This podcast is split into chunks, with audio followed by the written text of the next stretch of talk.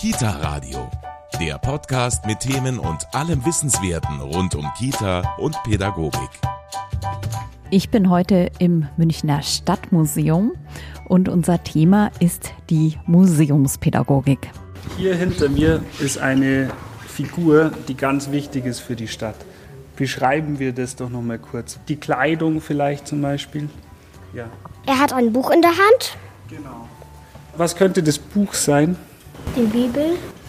Genau, weil die Kleidung zeigt es uns auch schon. Was hat er denn da am Kopf? Ja. Die Sonne? Hm, so was ähnliches wie die Sonne. Das, das strahlt so auch, weil der was Besonderes macht. Ich ja. glaube, so einen Heiligenschein. Genau, ein Heiligenschein ist das. Und jetzt, glaube ich, können wir schon drauf kommen, was der macht oder wer der ist. Ja? Das ist äh, Münch, München, ja, Kindl. Und wie man beispielsweise zur Museumspädagogik kommt, darüber sprechen wir heute hier im Kita-Radio. Mein Name ist Steffi Schmidt und ich freue mich, dass Sie dabei sind. Kita-Radio, der Podcast mit Themen und allem Wissenswerten rund um Kita und Pädagogik. Das Kita-Radio, ich gehe heute mit einer Gruppe vom Tagesheim an der Grafinger Straße, 17 Kinder und ihre Betreuer, auf eine kleine Führung im Stadtmuseum. Also das, was draußen passiert und vor allem die Geschichte von den Sachen, die haben ja meistens eine Geschichte und sind schon relativ alt, die wird im Museum dargestellt. Wir schätzen jetzt nur mal, wisst ihr, wie viele Objekte, also Dinge, so ein Stadtmuseum eigentlich hat? Habt ihr da eine Idee? Ich gebe euch einen Tipp, das sind echt sehr, sehr viele. Ja. 180? Das ist schon mal eine gute Schätzung, es sind noch viel, viel mehr. 1000? 1000? Wer geht noch höher? 10.000? 10.000? Jetzt kommen wir schon weiter, ja. Eine Milliarde? Es sind mehrere Millionen auf jeden Fall. Und die sind auch nicht alle hier. Es gibt zum Beispiel ein Depot, nennt sich das, so eine Art Lagerhaus, aber viel, viel größer, wo diese ganzen Sachen aufgehoben sind. Das ist am Stadtrand in Freimann. Robert Heindl ist Museumspädagoge und er hat da einen ganz interessanten Weg gehabt. Er ist Historiker und hat sich vor drei Jahren entschlossen, die Ausbildung zur Fachkraft für Grundschulkindbetreuung bei den armen Schulschwestern in München zu machen. Genau, das war im Endeffekt, glaube ich, dann auch der Türöffner, dass ich in ein Museum am Ende landen konnte, weil ja hier die Verbindung eben zwischen wissenschaftlicher Arbeit und der Aufbereitung für verschiedene Zielgruppen zentral ist und ich in der pädagogischen Ausbildung tatsächlich die Basics der Grundschulkindpädagogik erlernt habe und das jetzt mit der wissenschaftlichen Arbeit verbinden kann. Wie kam es denn damals dazu? Also ich glaube, Sie haben vor dann drei Jahren oder so angefangen an einer ja kirchlichen Schule. Ja, genau, das ist jetzt genau drei Jahre her. Ich habe vorher als freier äh, Museumspädagoge gearbeitet und da habe ich die Arbeit mit Kindern schon immer sehr wertgeschätzt, weil das so schön war, einfach das unmittelbare Feedback, die Begeisterung zu spüren, die Kinder haben, wenn sie in der Stadt oder im Museum unterwegs sind. Das hat mich immer sehr angespornt und motiviert. Und dann war es aber tatsächlich auch so, dass aufgrund dessen, dass ich eine Zeit lang an der Uni tätig war, dann aber wieder viel als freier äh, Stadtführer und Museumspädagoge war es dann so, dass die Corona-Zeit tatsächlich dazu geführt hat, zu der Entscheidung zu sagen, ich mache jetzt nochmal was Sicheres, wo Leute gebraucht werden. Das ist auch was, was äh, ganz schön ist, was man als Geisteswissenschaftler manchmal nicht so hat, weil da sind die Jobs natürlich teilweise spärlich gesät und alles das äh, hat mich dann dazu bewogen, diese Ausbildung. Die wurde damals beworben auch neu. Ich dachte mir, Mensch, das hört sich super an. Da kann man viel von dem, was man vorher schon gemacht hat, einbringen und kann das nochmal so ein bisschen professionalisieren realisieren. Sie haben die Ausbildung bei den armen Schulschwestern gemacht in München, sind da auf eine ganz bunt gemischte Klasse wahrscheinlich gestoßen. Ja, ja, genau. Also die Klassengemeinschaft war auch echt was Besonderes, fand ich. Wir waren altersmäßig, glaube ich, von Anfang 20 bis Mitte 50, eben von Leuten, die gerade in den Beruf einsteigen, bis zu Leuten, die schon viele Erfahrungen in anderen Bereichen hatten. Und zu sehen, wie diese pädagogische Ausbildung doch alle möglichen Lebensbereiche umfasst und vor allem, wie man sich da selber als Person auch einbringen kann, das fand ich toll. Ich fand auch unsere Betreuung in der Schule und unsere Klassengemeinschaft total produktiv. Wir haben uns da auch äh, in der Zeit wirklich als Gemeinschaft gut zusammengefunden. Ich habe sehr profitiert von den zwei Jahren. Also ich habe da im Nachhinein nochmal sehr viel gelernt, Vielleicht auch mit dem speziellen Hintergrund, dass ich als Historiker und Geisteswissenschaftler sehr viel theoretisch unterwegs war davor, viel lang studiert, gelernt, ausgebildet und so weiter.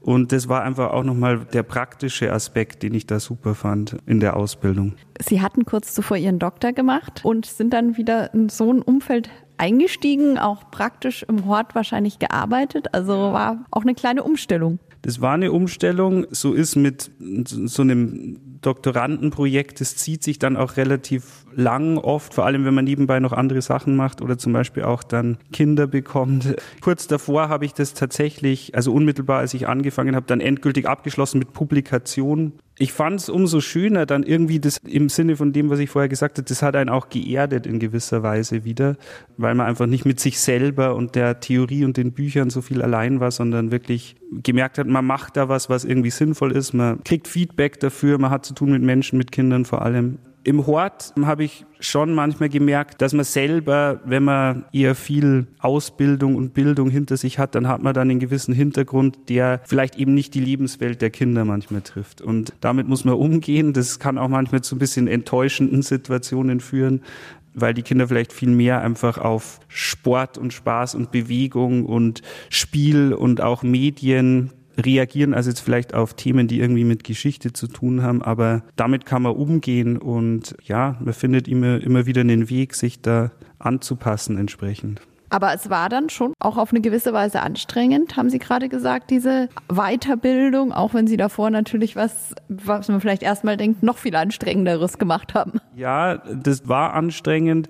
Das war einfach eine intensive Zeit mit einer kleinen Tochter auch zu Hause und doch einem ziemlich hohen Lernaufwand. Die Ausbildung ist ja sehr kurz ausgelegt und dafür ist sie natürlich entsprechend intensiv. Zwei Jahre sind es, oder? Genau, es dauert zwei Jahre, wobei man das erste Jahr komplett in der Schule verbringt, in der Fachschule der armen Schulschwestern, Fachakademie für Sozialpädagogik und alle Bildungsbereiche im Endeffekt, die in dem bayerischen Bildungs- und Erziehungsplan BEP vorkommen, behandelt sowie vor allem eben die Grundlagen der pädagogischen Praxis, also Beziehungsaufbau zu Kindern. Das sind so die zentralen Themen.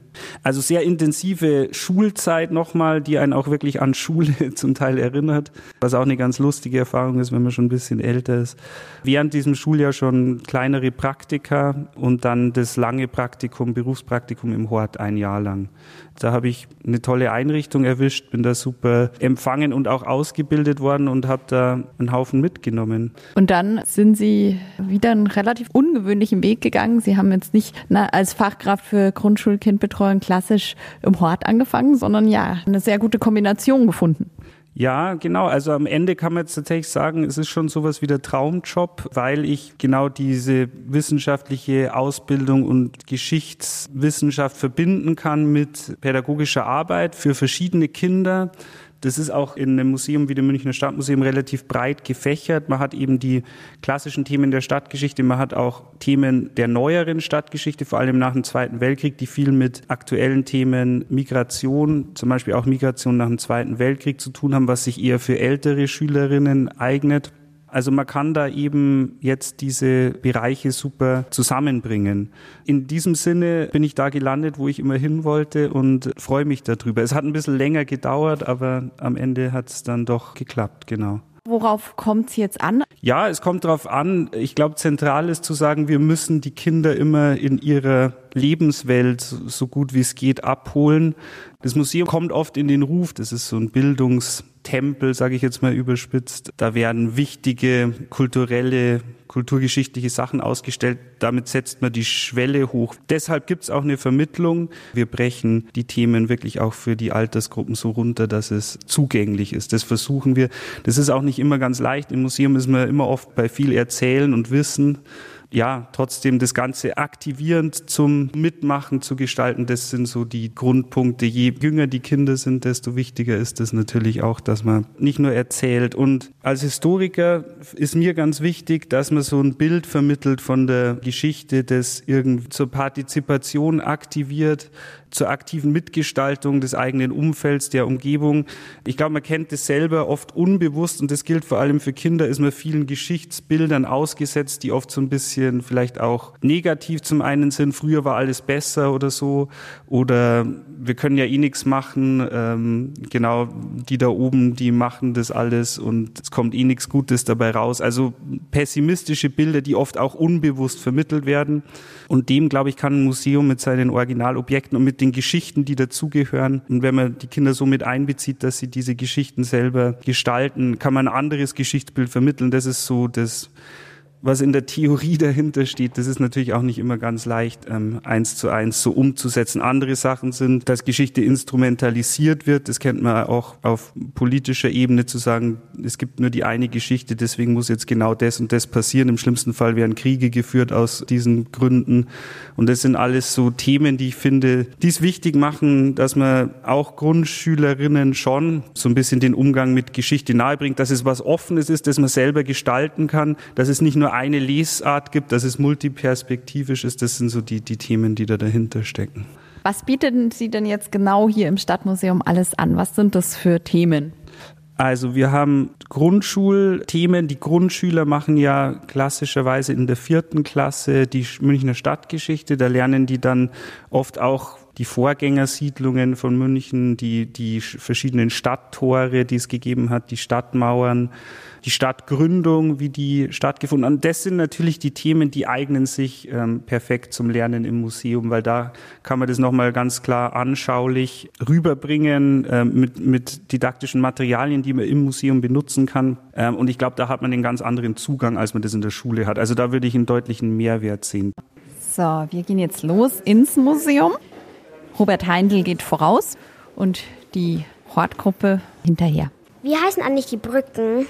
Wie heißen die Brücken? Also die war bei Oberföhring.